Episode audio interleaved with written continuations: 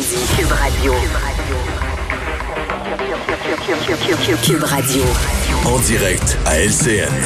Le commentaire de Mario Dumont avec Paul Larocque et toute son équipe. Euh, alarmer les personnes avec le scénario pessimiste. Précisément 16 heures, parce que dans quelques minutes, autour de 16h15, Québec va dévoiler euh, donc les différents scénarios d'évolution de la pandémie euh, chez nous. Entre-temps, euh, le Québec a enregistré 29 nouveaux décès aujourd'hui pour un total de 150 personnes qui sont mortes de la COVID-19. Et là-dessus, il y a le deux tiers des victimes, ou à peu près, qui résidaient soit en CHSLD ou encore en résidence pour personnes âgées un peu partout au Québec. Avec nous pour euh, parler de la situation, euh, Mario Dumont, Emmanuel Latraverse. Euh, Mario que je joins dans son studio de Cube Radio. Et je salue tes auditeurs, Mario, Emmanuel et Mario. Donc, on se parle dans un instant parce que on va aller tout de suite joindre Diane Franqueur, qui est la présidente de la Fédération des médecins spécialistes du Québec, qui est avec nous encore aujourd'hui à, à SCN. Bon après-midi, docteur Franqueur. Bonjour, M. Larocque. D'abord, un mot, docteur Franqueur, sur euh, cette statistique terrible. Les deux tiers des victimes au Québec sont des personnes âgées qui vivaient soit en CHSLD euh, ou en centre pour personnes âgées. Est-ce que c'est conforme, malheureusement, à, à ce une sorte de fatalité qui s'est produite ailleurs également, ou il y a quelque chose qui, est, qui il y a un problème particulier au Québec, selon vous? Ben, écoutez, je pense que c'est la, grosse question qu'on doit poser aujourd'hui, beaucoup plus que les courbes.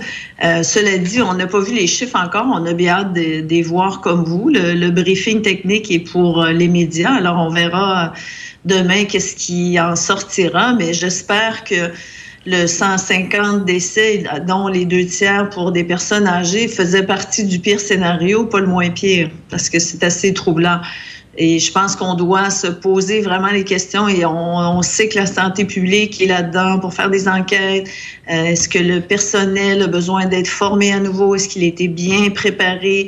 Est-ce qu'il avait les équipements de protection individuelle pour euh, s'occuper de ces gens-là? On est en train de retourner toutes les pierres pour corriger le tir s'il y avait quelque chose à faire à ce niveau-là. Oui, parce que c'est assez troublant. Euh, docteur Franqueur, donc, euh, comment, euh, comment interpréter, comment on doit recevoir les chiffres qu'on aura dans une dizaine de minutes maintenant? Pour vous, pourquoi c'est important que la population du Québec sache, au fond, ce qui risque d'arriver, là, je parle au conditionnel, au cours des prochaines semaines avec cette pandémie? Alors, c'est sûr que pour moi, dans mon rôle, mon besoin est, vraiment différent du vôtre, qui est un besoin d'informer. Nous, on a besoin de savoir pour planifier, parce que vous savez, on, on s'est préparé vraiment pour le pire, et, et ça, c'est important. Monsieur Legault a eu raison, puis on l'a soutenu, puis on travaille avec son équipe. On est tout à fait d'accord avec ça, parce que ce qui est arrivé en Italie, c'était vraiment euh, troublant, ça faisait peur. Cela dit, maintenant, on, doit, on veut savoir, parce qu'on pense qu'on est pas mal euh, sauvé du fameux pic euh, qui faisait peur à tout le monde, qui devait commencer cette semaine. Euh, bon, il y a une augmentation, mais qui semble pas aussi importante qu'on le croyait. Est-ce qu'on va pouvoir reprendre à un certain moment les activités? C'est à ça que vont servir les prévisions, parce que il faut apprendre de ce que les autres pays ont fait. Il faut apprendre des erreurs des autres et ne pas les répéter si on est capable dans nos prédictions. C'est tellement important euh, ce que vous dites parce que bon, euh, le premier ministre a pris la décision de maintenir euh, l'état de l'économie en pause là pour jusqu'au début du mois prochain en, quelque sorte. D'après vous, avec votre œil d'experte, docteur Franqueur, est-ce qu'il y a une possibilité réelle qu'il puisse avoir une reprise graduelle des activités à compter de ce moment-là? Ben écoutez, nous, avec les signaux que nous avons, parce qu'on comme je vous ai dit, on s'attendait à ce que le pic arrive cette semaine. Il a été retardé. Là, on parle peut-être dans deux semaines. C'est sûr que on vit d'espoir. On, on, espère s'en sauver, évidemment. Mais nous, lorsqu'on fait nos calculs, c'est qu'on veut reprendre les activités progressivement. Bon, on avait une grosse inquiétude pour les, les masques, etc.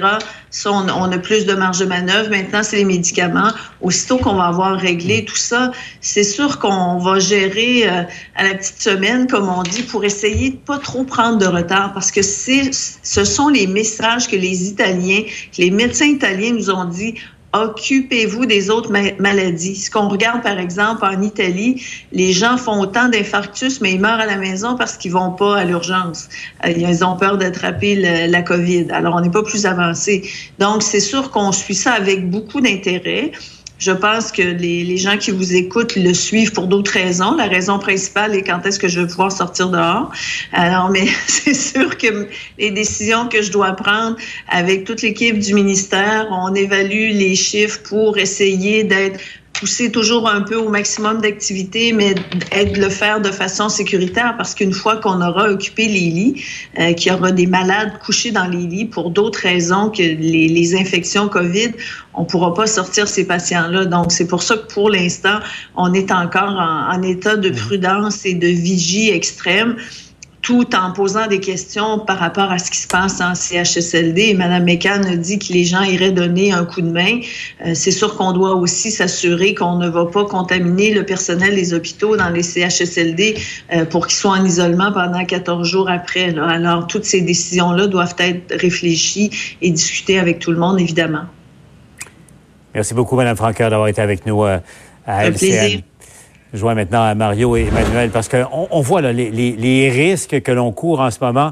Euh, Emmanuel, on peut conclure qu'on est probablement à une semaine charnière si euh, l'évolution va tomber du bon côté euh, des choses ou si on va rester sur un, fil de fer longtemps encore au Québec.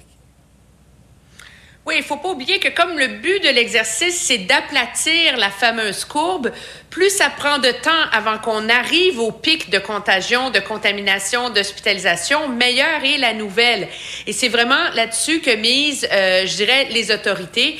Et c'est ce pourquoi on croit que la première, la prochaine semaine sera déterminante pour euh, voir si on réussit là, justement à se tenir dans euh, ce qu'on appelle les scénarios euh, optimistes là, que vont euh, nous présenter euh, les experts du ministère de la Santé là, dans les prochaines minutes. Il y, a, deux écoles de pensée, Mario, là-dessus. Là. Est-ce que ça valait vraiment le coup de rendre public ces scénarios euh, ou pas? Ton opinion là-dessus? Ben, on, le, la transparence, OK. Je pense que le gouvernement a des scénarios. Tout le monde le sait. Les gens le savent et les gens veulent en avoir un échantillon. Les journalistes le demandaient quotidiennement. Moi, je dois dire... C'est une partie de mes études. Moi, je suis économiste, mais l'économétrie, c'est ça. Essayer de faire des modèles pour prédire l'avenir, c'est exactement ce que font les épidémiologistes, mais avec des épidémies plutôt que des données économiques. Et dans ce cas-ci, il y a tellement d'inconnus le virus est arrivé tout récemment, on le connaît pas. Ça s'est passé très différemment dans tous les pays. Chacun a son historique, ça a évolué de toutes sortes de manières différentes. Ça va dépendre de comment nous on se comporte. Est-ce que les citoyens font un relâchement? À part qu'est-ce que les gens vont respecter euh, la distanciation ou là on va tricher, on va faire des rassemblements?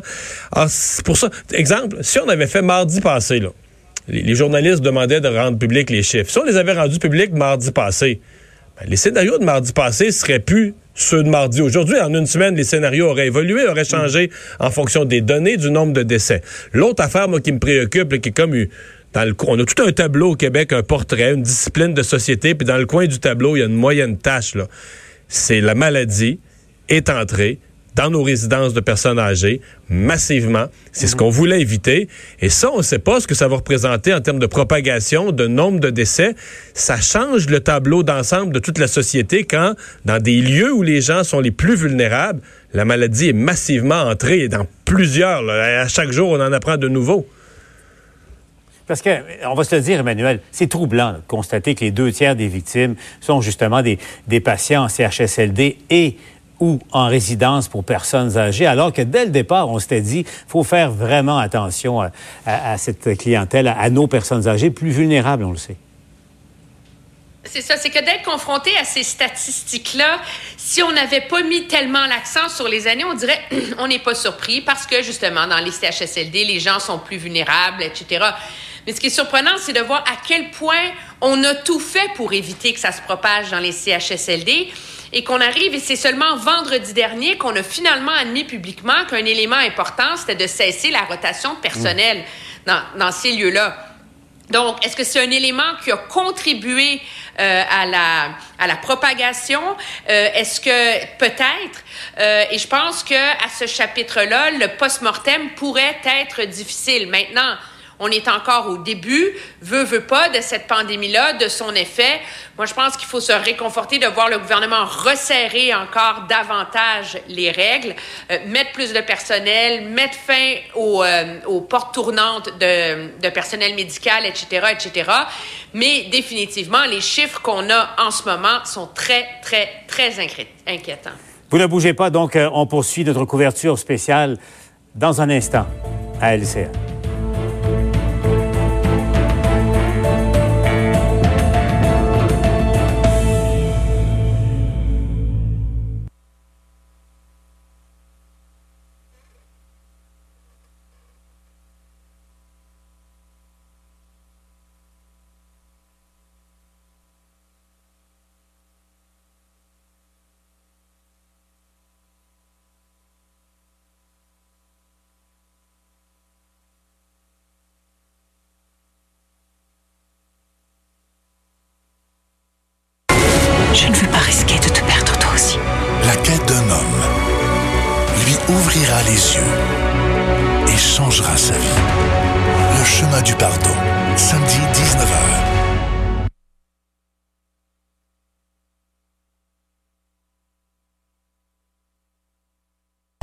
Et l'après fameuse cure de jus Après tout, c'est Molson Ultra. Une bière légère de 70 calories et 2 grammes de glucides.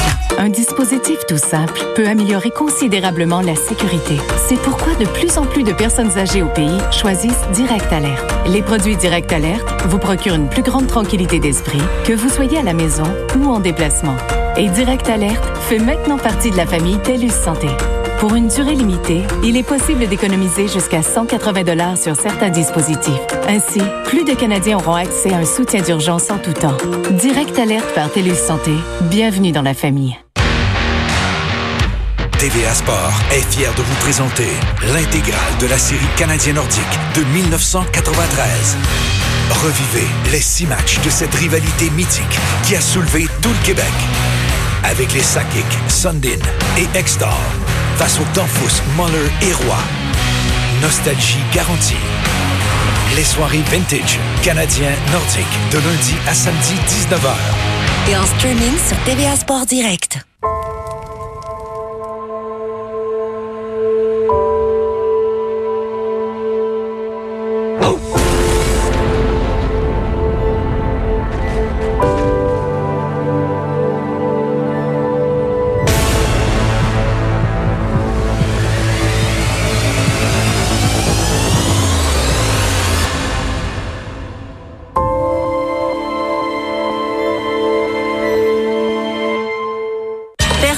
Se sentir bloqué ou freiné, spécialement par son nuage. C'est un problème. Mais la plateforme IBM Cloud est assez ouverte et souple pour gérer toutes vos applications et données en toute sécurité dans tous vos nuages sans se mettre sur votre chemin. Personne n'aime se sentir bloqué ou freiné, spécialement par son nuage. C'est un problème. Mais la plateforme IBM Cloud est assez ouverte et souple hein. pour gérer toutes vos applications et données en toute sécurité dans tous vos nuages sans se mettre sur votre chemin. Villanelle. Il y a une nouvelle qui te fait concurrence. Elle est précautionneuse et reste anonyme. Qu'est-ce qu'on s'emmerde ici? Mais c'est quelle couleur que ça sort? Ça sort Elle est l'exact opposé de Villanelle. Bonjour, Rêve. C'est pour ça que vous voyez, vous et Villanelle votre êtes si moniteur. attirées l'une par l'autre? Vous croyez qu'elle vous aime? Regardez un peu comment finissent ceux qu'elle aime. Nouvelle saison de Killing Eve dès le 8 avril. –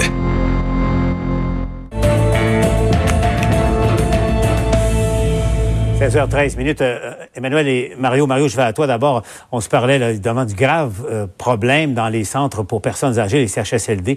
Mais on se rappellera, par exemple, la première résidence touchée, euh, résidence Eva à la Valtrie. C'était à l'époque où les gens entraient dans les aéroports au pays et le premier cas d'infection à la résidence Eva, c'est quelqu'un qui était porteur du, virus sans le savoir, asymptomatique, et qui revenait justement de l'extérieur sans avoir été prévenu des risques que cette personne-là faisait courir. Ouais. Les premiers cas, même chose à Sherbrooke. Les premiers cas, on était même, on avait eu des visiteurs, par exemple, avant les interdictions de visite, donc avant les indications du gouvernement. Donc ça, il y en a eu. Ça a été les premiers cas. On a aussi eu des cas de personnes, de résidence pour personnes autonomes, et où on s'est rendu compte que c'était des personnes elles-mêmes qui sortaient, qui partaient. Mais là, ça fait un bon deux semaines qu'il n'y a plus de ça. Euh, dans les CHSLD, euh, ça fait plusieurs semaines qu'il n'y a plus de ça.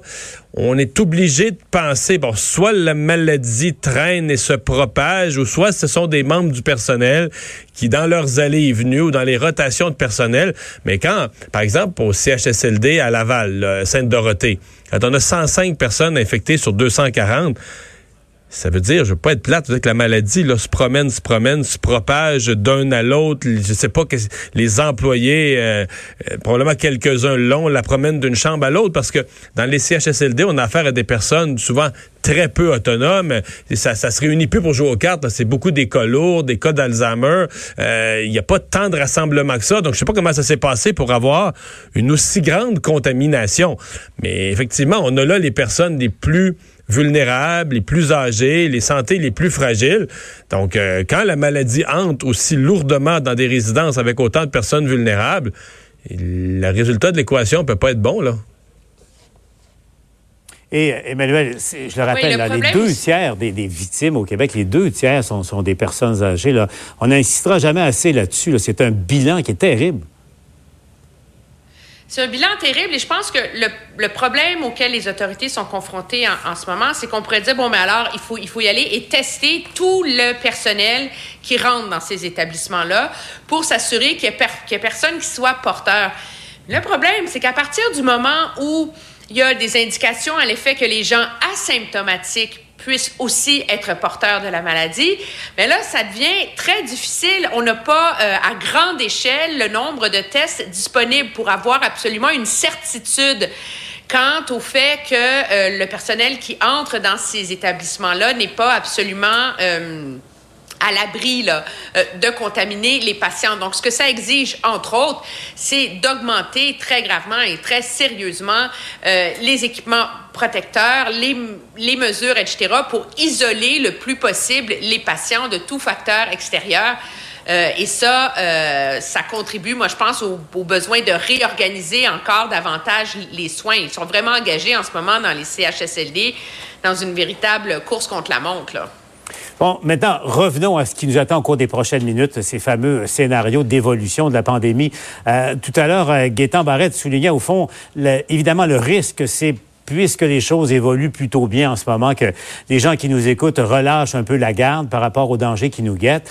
En même temps, euh, Mario, il disait, on a à prendre une décision individuelle et collective en ce moment pour les semaines à venir. Est-ce qu'on veut, oui ou non, avoir un été ou des vacances à peu près convenables en 2020 au Québec? Ouais. Et si on veut devancer le moment où on va on va pouvoir recommencer une vie un temps soit peu euh, normal, ben effectivement, il faut être euh, il faudra être discipliné. Euh, mais à date, l'impression générale, on a beaucoup mis l'accent évidemment sur les exceptions, puis c'est normal. c'est toujours ce qu'on fait un peu, on met l'accent sur les contrevenants.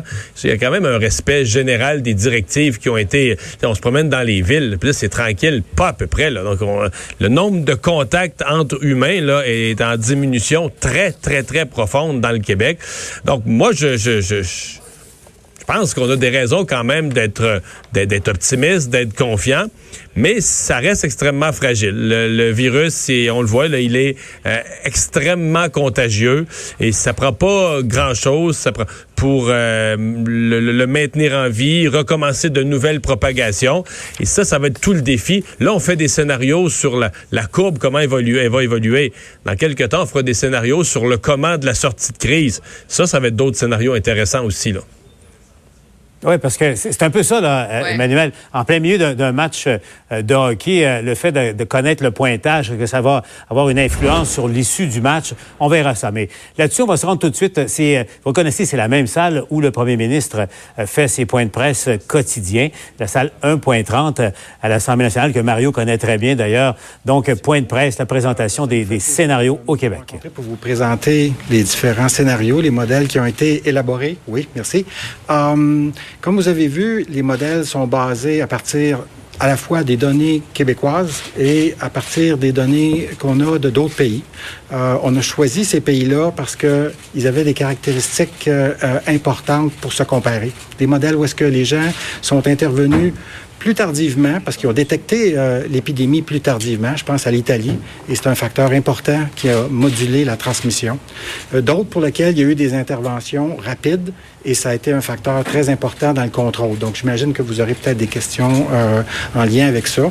en même temps, il faut comprendre que quand on fait des scénarios, ces scénarios-là sont une prévision de la réalité euh, mais ils ne sont pas la réalité. Il y a beaucoup de facteurs qui peuvent influencer l'évolution euh, de l'épidémie au Québec, la pandémie au niveau mondial. Euh, et un de ces facteurs-là, c'est certainement les mesures qui ont été prises rapidement par le gouvernement du Québec pour contrôler la transmission. Alors, on, voit là, beaucoup de prudence du côté de Québec. Si vous voulez tout de suite, parce qu'il y a eu une séance d'information à huis clos là, sur ces divers, ces deux scénarios possibles pour les prochaines semaines au Québec. Tout de suite, je vais aller retrouver Alain Laforêt, mon camarade, qui, qui a assisté à la présentation technique. Alain, quels sont les deux scénarios? Euh, ils sont très optimistes, là, entre autres, ce que regarde la courbe du Québec. Et je ne sais pas si on est en mesure de vous présenter les tableaux. Là. Euh, on savait déjà, c'est 15 des cas euh, confirmés qui seront hospitalisés, 5 qui risquent de se retrouver dans des lits intensifs.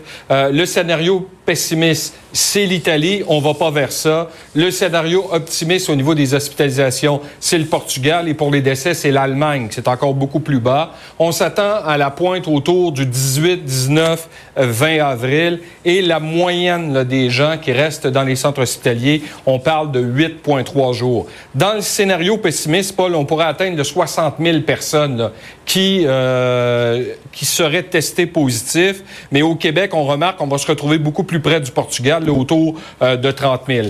Si on regarde au niveau des hospitalisations, la pointe va se retrouver autour de 3 000 dans le scénario pessimiste en Italie. C'est pas le cas. On est même en deçà du Portugal actuellement, à 1400. C'est ce qu'estiment euh, les experts du ministère de la Santé. Au niveau des soins intensifs, bon, au pointe, au moment le plus élevé, il pourrait y avoir 468 personnes aux soins intensifs. Et si on regarde au niveau de l'Allemagne, parce que pour le dernier tableau, c'est ce qu'on a pris, c'est là où ça se passe le mieux au niveau des décès. Toujours triste des décès, mais euh, si vous regardez cette fameuse courbe là, à, la fin du mois d'avril, et on parle toujours de projection estimée, on parlerait d'autour de 1263 décès au Québec, mais il faut que les Québécois, et ça les spécialistes insistent là-dessus, continuent de suivre les consignes et euh, continuent de se laver les mains, faire attention pour pas que la courbe augmente. Voilà, Paul. Donc, scénario positif, euh, optimiste, 1263 décès au Québec. Scénario négatif, 8860 décès. On retourne à la présentation en conférence de presse. Euh, les questions des collègues de la Tribune de la presse. Nous allons débuter avec Olivier Bossé, du journal Le Soleil. Bonjour. Euh, évidemment, ces deux scénarios, en, fait, si je comprends bien, c'est que ces, ces graphiques-là appliquent le, les chiffres des autres, de ces deux autres pays aux chiffres du Québec, ben, au Québec. Donc, est-ce que c'est possible de savoir où on va se retrouver entre les deux?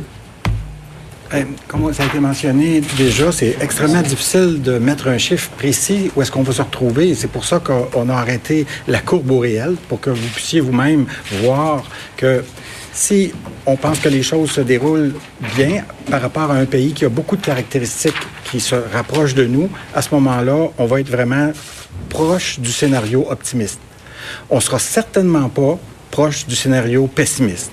Mais si vous me demandez un chiffre entre les deux chiffres qu'il y a là, je ne vais pas vous mettre un chiffre précis. Mais je vais vous dire, on va être certainement proche du chiffre optimiste pour ce qui est du nombre de cas puis pour ce qui est du nombre de décès, parce que c'est l'autre chiffre dur, ben, vous voyez la courbe comme nous, c'est pas le même pays qui est comparé, mais ça montre que aussi on est dans une position relativement favorable. Il y a plein d'autres pays qu'on aurait pu comparer en Europe, mais ces, ces pays-là, on les a pris parce qu'il y avait soit des performances qui étaient moins bonnes, pas parce que les pays sont moins bons, parce qu'ils ont commencé à intervenir plus tardivement. Le diagnostic de la transmission dans des centres urbains dans le nord de l'Italie s'est fait tardivement. Il y avait déjà plusieurs générations de transmission quand c'est arrivé. Puis là, les modèles montrent que quand il y a un retard pour commencer à appliquer les mesures, ça donne des chiffres qui sont un scénario extrêmement difficile, pénible, difficile à vivre. Alors que la comparaison des scénarios, optimistes, c'est quand les gens interviennent rapidement. Ça, c'est le premier facteur. Et on est intervenu très rapidement.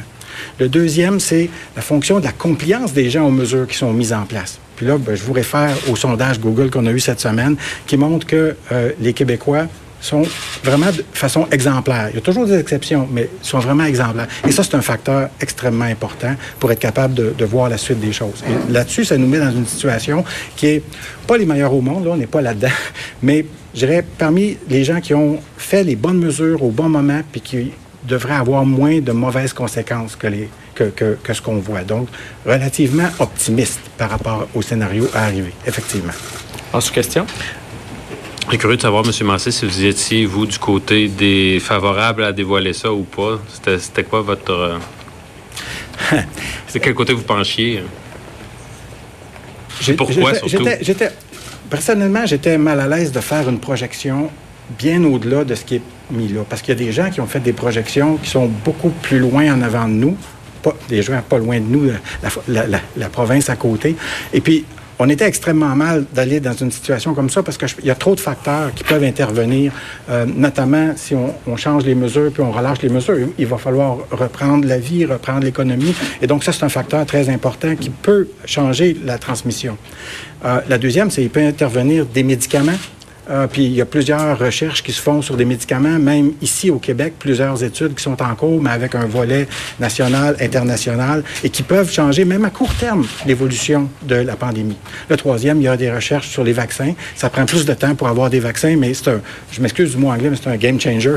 Et puis, donc ça, ça pourrait être vraiment important. Donc, euh, une, prévision qu'on pense qui est relativement bonne, relativement stable. Nos scientifiques sont confortables d'avancer dans cette échelle-là, est à 30 jours. Confortable de donner les chiffres à 30 jours, oui. Si vous me demandez dans 6 mois ou dans 12 mois, moi, j'étais pas confortable.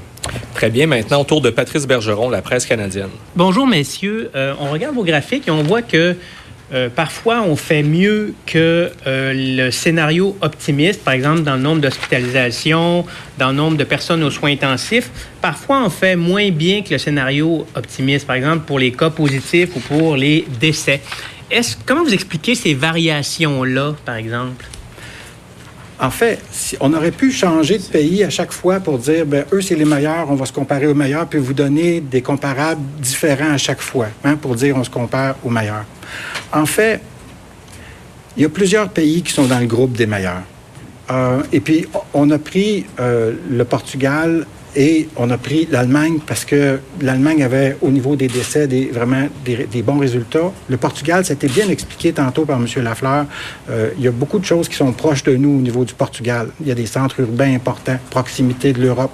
Euh, le fait qu'il y ait beaucoup de voyageurs qui, viennent et qui sortent de là-bas. Euh, le fait qu'ils sont à côté de l'Espagne, qui est une zone de transmission importante. Nous, on a New York, on sait que c'est un, facteur important au niveau du Québec. Le, le, niveau des services de première etc. Donc, je ne veux pas aller trop dans le détail, mais il y a beaucoup de caractéristiques importantes. Mais le facteur le plus important là-dedans, la plupart des pays ont mis des mesures de contrôle qui sont assez proches. Ah, d'aucuns ont dit non, on ne va pas interdire la bicyclette, d'autres on va interdire la marche, d'autres on va. Écoutez, ça dépend de la proximité des personnes, ça dépend de l'organisation urbaine. Je, je pense que les regarder individuellement, c'est pas pas une bonne chose. J'aimerais mieux qu'on les regarde collectivement. Puis collectivement, les gens, il y en a qui au début ont dit oh, on va laisser aller. Là, je pense que vous avez tout le monde a bien compris que laisser aller, c'est pas une bonne solution. Donc, tout le monde l'a compris.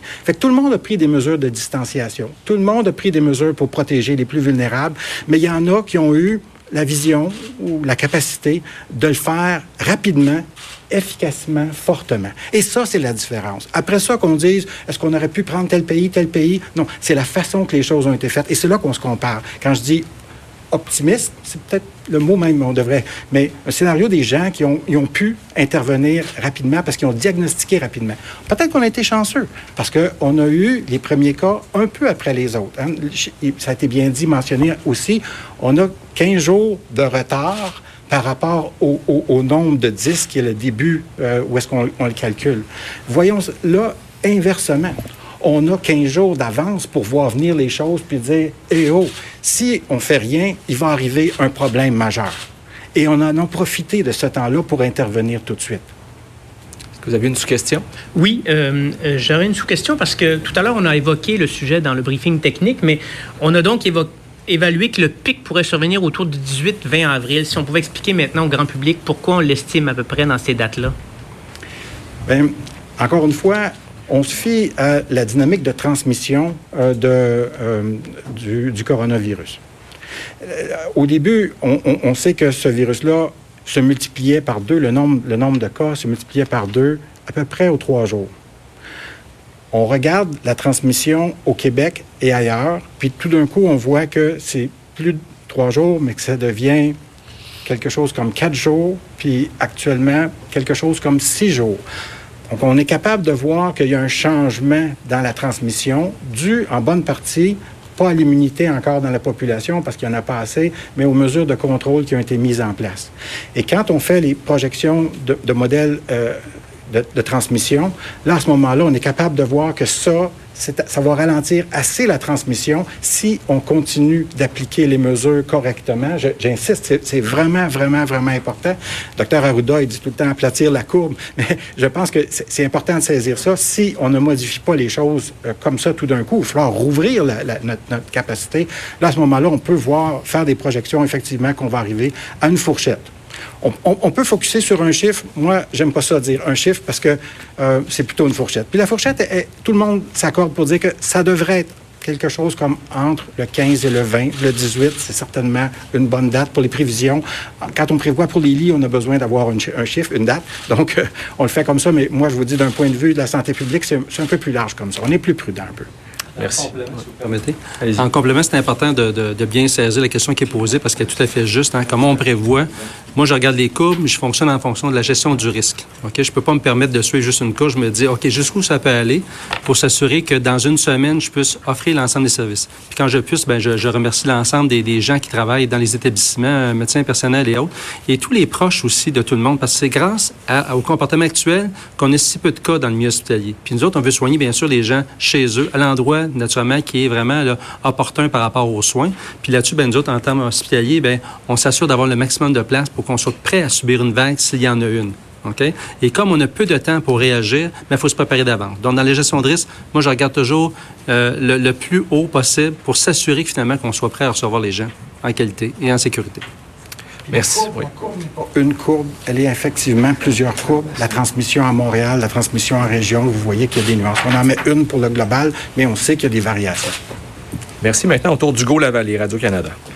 Oui, bonjour. Euh, j'aimerais bien comprendre la valeur ajoutée de cet exercice-là parce que vous nous fournissez des données sur d'autres pays, euh, l'Italie, l'Allemagne, le Portugal, qui sont par ailleurs de toute façon déjà disponibles sur Internet, et vous refusez de faire une projection pour ce qui est de l'avenir au Québec. Alors, en quoi est-ce que c'est révélateur pour nous de ce qui s'en vient dans la mesure où vous voulez pas nous indiquer l'hypothèse sur laquelle vous, vous vous fondez pour prendre les décisions qui sont annoncées par le gouvernement?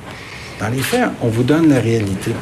On vous donne la réalité de où on, est maintenant, puis on vous donne la, meilleure indication, donc, de où est-ce qu'on pense qu'on sera dans les jusqu'au 30 avril on vous la donne, cette projection-là. Mais on se refuse à donner un chiffre, parce que d'abord, on est plus prudent que ça, puis nous, on prévoit pour plus, si, jamais il y avait plus, d'une part. Puis d'autre part, ben on n'a pas, on n'a pas, c'est pas de la divination là, donc, euh, mais vous pouvez le voir très très bien. Si, vous regardez puis vous la faites la courbe vous-même, vous allez voir que on se comportera pas comme l'Italie. Ça c'est clair. Donc, je veux dire, sans vouloir vous mettre un chiffre, vous avez une projection assez bonne de où est-ce qu'on devrait être au 30 avril. Donc, vous prévoyez qu'on va atteindre le sommet, si j'ai bien compris, le 18 avril. Concrètement, pour euh, les gens qui euh, sont à la maison, qu'est-ce que ça signifie? Une fois qu'on atteint le sommet, on comprend que c'est à partir de ce moment-là que le nombre de cas euh, nouveaux chaque jour est diminue ou peut-être pas zéro, là, mais est assez stable. Qu'est-ce que ça signifie à partir du moment où on atteint ce sommet-là? On relâche les, dans les jours suivants les mesures restrictives? Donc, ça veut dire d'abord qu'il faut vérifier est-ce qu'on a les ressources, est-ce qu'on a les lits, est-ce qu'on a tout, tout, tout ce qu'il faut pour être capable de faire face à cette situation-là? C'est la première raison pour laquelle on fait ça. Est-ce qu'on est capable de faire face à la situation? Puis là, clairement, on est capable de faire face à la situation si les choses continuent comme elles sont maintenant. La deuxième chose, c'est, oui, effectivement, il faut que la vie sociale, il faut que la vie économique reprenne, puis il faut le refaire progressivement. les pays, on le voit, là, il y a des pays qui, vont, qui ont déjà annoncé qu'ils allaient recommencer progressivement euh, en Europe, euh, d'avoir certaines activités. Mais pas tout d'un coup, pas comme dire, ben là, maintenant, on laisse tout aller, parce qu'on va avoir un retour de la courbe, puis elle va remonter. Donc, il faut ouvrir progressivement, tant du point de vue social que du point de vue économique. Puis ça prend une grande discipline puis on ne fera plus les choses comme avant dans, dans certains secteurs, certaines activités. Il va falloir que la notion de distanciation soit présente. Il va falloir que dans les, centres de, de, soins euh, de soins prolongés, puis dans les résidences pour personnes âgées. On, on ait une prudence pendant, pendant un long moment, puis qu'on soit, qu'on soit vigilant. Mais oui, réouvrir. Mais je ne veux pas vous mettre une date non plus. Je pense que c'est une discussion qui a lieu euh, avec, euh, au sein du ministère de la Santé, avec euh, le bureau du premier ministre, mais de concertation avec beaucoup d'autres ministères. Ça touche le ministère de l'Éducation, ça touche le ministère des Transports, ça touche plein d'autres ministères. Donc, c'est une, décision qui appartient au, gouvernement, je crois. Merci. Maintenant, autour de Tommy Chouinard, La Presse. Bonjour. Euh, euh, j'aimerais savoir pourquoi on ne nous présente pas euh, des, si on veut, des, prévisions basées sur vraiment la période d'incubation, le, le, niveau de contact par strate d'ange, puis voir le comportement du coronavirus véritablement au Québec, puis de voir, ben, on se dirige vers quoi de cette façon-là, plutôt que de dire, ben, regardons comment ça s'est passé ailleurs, puis appliquons, présentons-le aux gens. Pour l'organisation des soins et des services, ce modèle-là nous donne les réponses dont on a besoin. Vous allez avoir, puis il y en a déjà qui ont commencé à faire de la modélisation. Il y en a qui ont commencé, vous en avez vu, puis vous allez en voir. Il y a des collègues experts en épidémiologie qui ont commencé à travailler, mais qui n'ont pas fini. Et là, vous allez voir tous les paramètres de transmission avec le R0 dont vous parliez tantôt, avec les périodes d'incubation, avec le, temps entre la période où est-ce que quelqu'un est exposé le temps où il développe les symptômes, le temps où il pourrait être hospitalisé, le temps où est-ce qu'il pourra avoir des soins intensifs. Vous allez avoir ça dans une modélisation. Mais la réponse pour le pic, puis l'utilisation des services, on a déjà discuté avec les collègues, elle est à peu près la même. Donc ça, c'est intéressant. Ils ne sont pas prêts à vous présenter ces modèles-là parce que ça, ça, tient compte de beaucoup de paramètres. Mais au niveau des résultats, ce qu'on a discuté avec eux autres, à moins qu'il y ait un gros changement d'ici, ce qu'ils soient prêts à vous le présenter, on est dans la même, dans la même, euh, dans la même strate, la même, la même oui, puis je me permettrais pour répondre ça en même temps, parce que dans toute situation qu'on observe dans les strates d'âge, dans ce qui se passe, hein, évidemment, pour les personnes âgées, vulnérables, euh, ben, il faut s'adapter. Il faut toujours avoir un plan B, là, c'est fort important, puis souvent même un plan C. Mais notre deuxième plan nous permet de nous ajuster euh, rapidement comme tel, qu'il soit dans des ressources de personnes âgées, qu'il soit en CHSLD ou autre. Là. Fait que nous autres, quand on observe ce qui se passe à travers les différents pays, ben, ça nous dit qu'il faut mettre plus d'énergie, bien sûr. On le savait d'avance, bien sûr, parce que ça se compare à l'influenza et à d'autres problèmes de pandémie ou plutôt de virus de ce type-là. Donc, on ajuste nos services en conséquence. En question, M. Chouinard? Oui. Euh, en fait, quand vous dites que ça va être les modélisations, comme vous dites, ça va être présenté, c'est, c'est pas prêt encore. Là. Est-ce que je dois comprendre que tout ça va nous être présenté puis que la population va pouvoir savoir ben, qu'est-ce qu'il y en est là, de la propagation du coronavirus au Québec en fonction de notre réalité, si on veut? Bien, je pense qu'on vous présente en fonction de notre réalité où est-ce qu'on est rendu. Vous avez le réel, puis vous avez des comparables pour regarder où est-ce qu'on s'en va. Vous avez déjà, je pense, une réponse importante aujourd'hui, vraiment à des questions de fond vraiment de, fond. À peu près combien? À peu près combien d'hospitalisations? Combien de soins intensifs? À peu près... Les décès, c'est plus difficile parce qu'on est au début, vraiment. On n'est pas loin, là. On est vraiment près du début. C'est toujours difficile, mais ça vous donne déjà un estimé. Vous allez avoir des chiffres plus précis sur les modélisations, puis en même temps, vous allez voir l'intervalle de confiance autour de la modélisation. Quand vous allez voir les modèles, vous allez voir que les modèles ont, aussi, là, comme... Euh, ben, ça peut être plus ou moins ces, résultats-là. Et puis, comment ils vont être présentés, c'est pas à moi que ça appartient, mais ça va être rendu public. Prochaine question, Louis Lacroix, Cogeco Nouvelles. Bonjour, messieurs. Euh, basé sur les, euh, les, données que vous avez, entre autres euh, les, cas, les cas confirmés, on se base bien sûr pour notre réel sur les tests qu'on fait. Quand vous regardez vos deux scénarios et le réel, est-ce que ça vous indique qu'il faille faire davantage de tests ou changer la façon de faire les tests actuellement pour avoir un portrait qui soit plus réaliste? On a déjà changé la façon qu'on euh, offre euh, les tests. Euh, au début, on l'a offert aux personnes qui revenaient de voyage euh, mais vous avez vu que, puis c'était la grande majorité des gens qui revenaient, les cas, c'était des gens qui revenaient de voyage.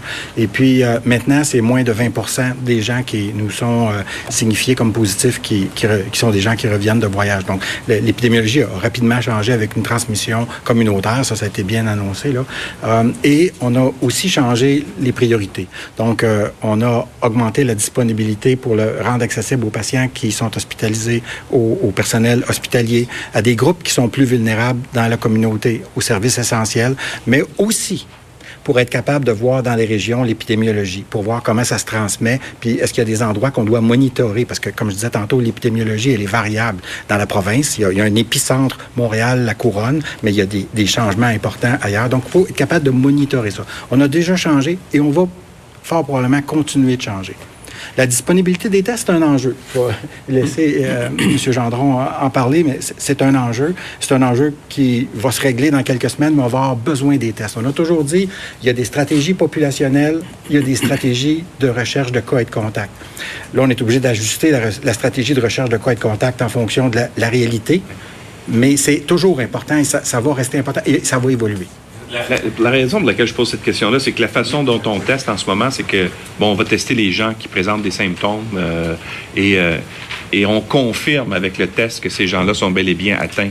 Sauf que ça ne nous dit pas, ça ne donne pas de données sur les gens qui n'ont peut-être pas de symptômes, mais qui sont dans la population en général. Euh, est-ce qu'il n'y a pas une façon, on parle beaucoup de tests aléatoires, pour avoir un, un portrait réel de ce qui se passe dans la population? Deux éléments de réponse pour ça. Le premier, c'est qu'on veut maintenir le fait d'avoir des tests qui sont faits pour nous permettre de suivre la situation maintenant. La deuxième, c'est d'avoir des études sérologiques pour voir combien de gens se sont immunisés puis qu'on n'a pas de signes ou de symptômes qui sont apparus, ou si peu que les gens n'ont pas consulté pour ces signes et symptômes-là. Les deux sont des choses qu'on a besoin dans les prochaines semaines puis après. Et on a déjà demandé aux collègues de l'Institut de préparer euh, déjà euh, comment est-ce qu'on devrait faire ces études sérologiques-là, pas tout seul avec des universitaires, avec des gens qui sont des experts en microbiologie, infectiologie. On a besoin de ça, vous avez tout à fait raison. Merci. Prochaine question. Bonjour, Monsieur Massé. Je me demandais pourquoi est-ce que c'est vous qui êtes là pour répondre à nos questions cet après-midi et non euh, Monsieur Horacio Arruda? Parce que euh, Horacio euh, a déjà fait une conférence de presse ce matin, euh, donc ils m'ont demandé de- de- d'être là avec lui. Je suis son conseiller médical, Euh, donc euh, c'est normal. On partage les chiffres, on, on travaille, je dirais, continuellement ensemble. Je pense que Dr Arruda et moi, on, on se complète un peu comme euh, les doigts d'une main. Hon- honnêtement, euh, en tout cas, j'espère que vous voyez pas de, de dissension entre les deux. Là. Je, je pense que c'est tout simplement factuel. Ça aurait pu très bien, Dr Arruda. Autre question? Euh, oui, euh, je- euh, il a comparé hier euh, les scénarios un peu à de l'astrologie. là. Il a fait référence à Jojo Savard. Euh, or, euh, ma compréhension, c'est que vous vous appuyez sur ce que vous nous présentez aujourd'hui pour planifier la réponse du système de santé. Donc, il me semble qu'on est loin de l'astrologie. Oui, je vais faire des nuances. Si, si vous nous demandez à nous de donner un chiffre, vous avez vu comment je suis réticent à vous arriver avec un chiffre puis une date précise parce que je pense qu'il faut être honnête puis il faut respecter l'information avec les limites qu'elle a. Euh, si, vous, si je m'étais aventuré euh, pour vous donner des choses qui sont trop précises, là, vous auriez dit, mais sur quelle base? Ben, en fait, la base, c'est qu'on n'est pas complètement certain de cette chose-là, mais on est assez certain, mais pas complètement. Donc, de là, la notion de, on veut pas aller dans les choses trop précises. Ça, c'est le premier bout. Le deuxième bout, c'est, on veut pas aller trop loin non plus. Si, comme j'ai mentionné tantôt, si vous voulez aller dans six mois ou dans un an, on n'a pas les données actuellement pour avoir cette perspective-là euh, sans aller dans quelque chose qui pourrait ressembler à l'astrologie.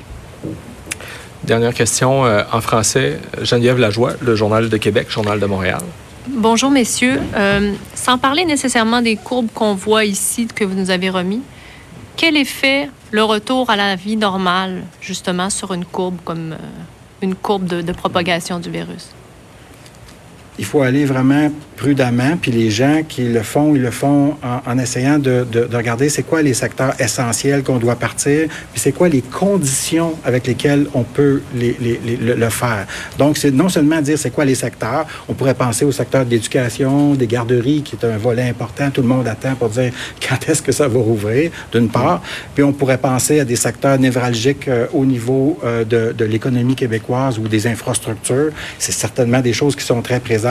Mais là, ce qu'on est à regarder, c'est non seulement dire quand, puis là, ça dépend de la progression euh, de la transmission de l'infection au Québec, mais comment on doit le faire. C'est quoi les conditions pour protéger les gens, pour éviter que la courbe qui, va avoir commencé à diminuer, clairement, qu'elle qu'elle réaugmente pas, qu'on ne se retrouve pas avec euh, une vague qui recommence tout de suite après. Et justement, est-ce que c'est est-ce que c'est ce que vous pensez qui risque d'arriver? Parce que là, les, les prévisions, ce qu'on ce qu'on nous présente, c'est jusqu'au 29 avril. Oui. Après, la semaine d'après, en théorie, en tout cas en théorie pour le moment, la pause prend fin et on, on retourne à la vie normale. Les écoles euh, rouvrent. C'est pas à moi d'annoncer ces choses-là, mais je pense que la chose qui serait normale, c'est d'aller progressivement, de resserrer progressivement, de desserrer progressivement, excusez-moi, et puis là, à ce moment-là, d'ajuster, euh, parce qu'il va continuer d'avoir la présence du coronavirus dans la population pour un, long moment. Donc, on pense que euh, probablement ça va baisser. si on fait les choses bien, puis qu'il n'y a pas de changement autre, là, il peut y avoir des mutations virales qu'on peut ne pas prévoir, mais cette chose-là devrait diminuer de façon significative au cours des prochains mois prochaine semaine, prochaine, prochaine semaine, puis après ça, prochain mois.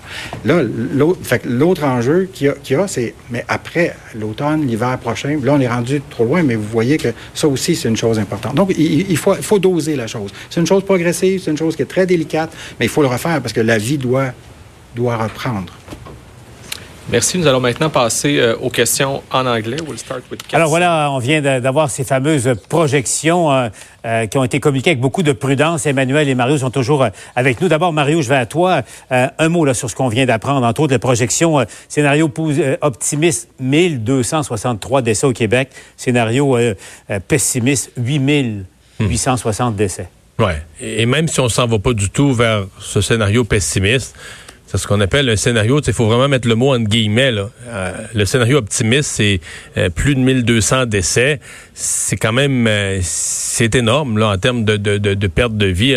Donc c'est certain que je pense que ça, ça, ça, donne à réfléchir. Ce sont des chiffres importants. L'autre chose qui me donne à réfléchir, moi, c'est c'est la dernière question qui a été posée. on se rend jusqu'au 30 avril. On dit on veut pas faire de la futurologie, essayer de deviner ce qui va arriver en mai, avril, en mai, juin. Au 30 avril, moi, ce que je vois, c'est qu'il va rester encore, quoi, selon les scénarios, 400 euh, personnes hospitalisées, euh, encore euh, des, milliers de cas actifs. Monsieur Massé a parlé d'une reprise très progressive, mais c'est difficile. On va être dans une pente descendante, mais il va rester encore beaucoup de présence du virus dans la société c'est difficile de voir comment on va pouvoir reprendre des activités complètes au mois, au mois de mai, au 4 mai, là, euh, sans avoir ce qu'on vient de présenter comme scénario, c'est que aussitôt la courbe repart en montant parce qu'on se met à avoir des cas. Donc, ça, ça donne à réfléchir, ça nous donne en même temps un portrait réaliste de la situation, je pense. Emmanuel, quelle interprétation en fais-tu? Ben, moi, je vois que euh, ce, ce, ce, chiffre de 1262 décès a de quoi quand même sonner là, la population. Oui, ça glace le sang, euh, la disons. réalité, c'est que c'est plus de décès, c'est 7, 8 fois plus de décès en trois semaines que ce qu'on a eu jusqu'ici depuis le début de la pandémie. Là. Et ça, c'est si tout va pour le mieux dans le meilleur des mondes. Là. Alors, je pense que ça illustre euh, à quel point le Québec demeure dans une situation précaire. Et pour poursuivre sur ce que disait Mario, la réalité, c'est que je pense que là, on commence à comprendre que le Québec se repose jusqu'au 4 mai. Euh, on peut faire ça à l'envers. Ça va être graduel, la réouverture du Québec. Euh, les écoles, moi, je vois pas ça ouvrir au mois de mai. On voit pas non plus... Euh, des règles moins strictes s'installer dans les CHSLD au mois de mai. Je pense que on voit là qu'on refuse de faire des projections au-delà du 30 avril, mais on est capable d'extrapoler, de comprendre ce qui s'en vient. Et ce qui s'en vient, c'est une forme d'isolation et de distanciation qui va durer encore un bon bout de temps au Québec, justement pour éviter un nouveau pic trop rapide. Ben, justement, euh, la vérité a ses droits, Mario, et, le fait de, de, rendre ça public, l'exercice, là, nous prépare en quelque sorte à, à, se conditionner, à se dire on n'est pas sorti de l'auberge encore. Là. Préparer dans le temps, sur la durée, mais tout préparer aussi sur les coups durs. Là. J'ai fait un petit calcul rapide. si on arrive vraiment à ces 1200 quelques morts, j'ai arrondi mes chiffres, si on arrive à ces 1200 quelques morts d'ici le 30 avril, euh, il reste 23 jours d'ici le 30 avril. Et là, on est à 150 seulement. Ça veut dire qu'on aurait, mettons, 11, 1100 en 23 jours. Ça, c'est 47, 48 en moyenne par jour. C'est que M. Legault, son bilan quotidien, euh, il y aura certaines journées ça va être rough. Là. Euh, M. Legault va avoir des annonces à faire certaines journées qui vont être difficiles. Beaucoup de familles. Et là, on arrive dans tous ces scénarios où euh, on pourra pas faire euh, des, funérailles. Donc, tu sais, on avait dit le mois d'avril sera le mois le plus dur. Là. On, le mesure mhm. pleinement. Là. Mais c'est la la terrible réalité, là, même dans le scénario dit optimiste. Il, y a une, réalité implacable, une fatalité qui va s'abattre sur nous comme euh, toutes les sociétés euh, euh, sur la planète en ce moment. Emmanuel et Mario, on vous retrouve bien sûr dans quelques instants au TVA Nouvelles.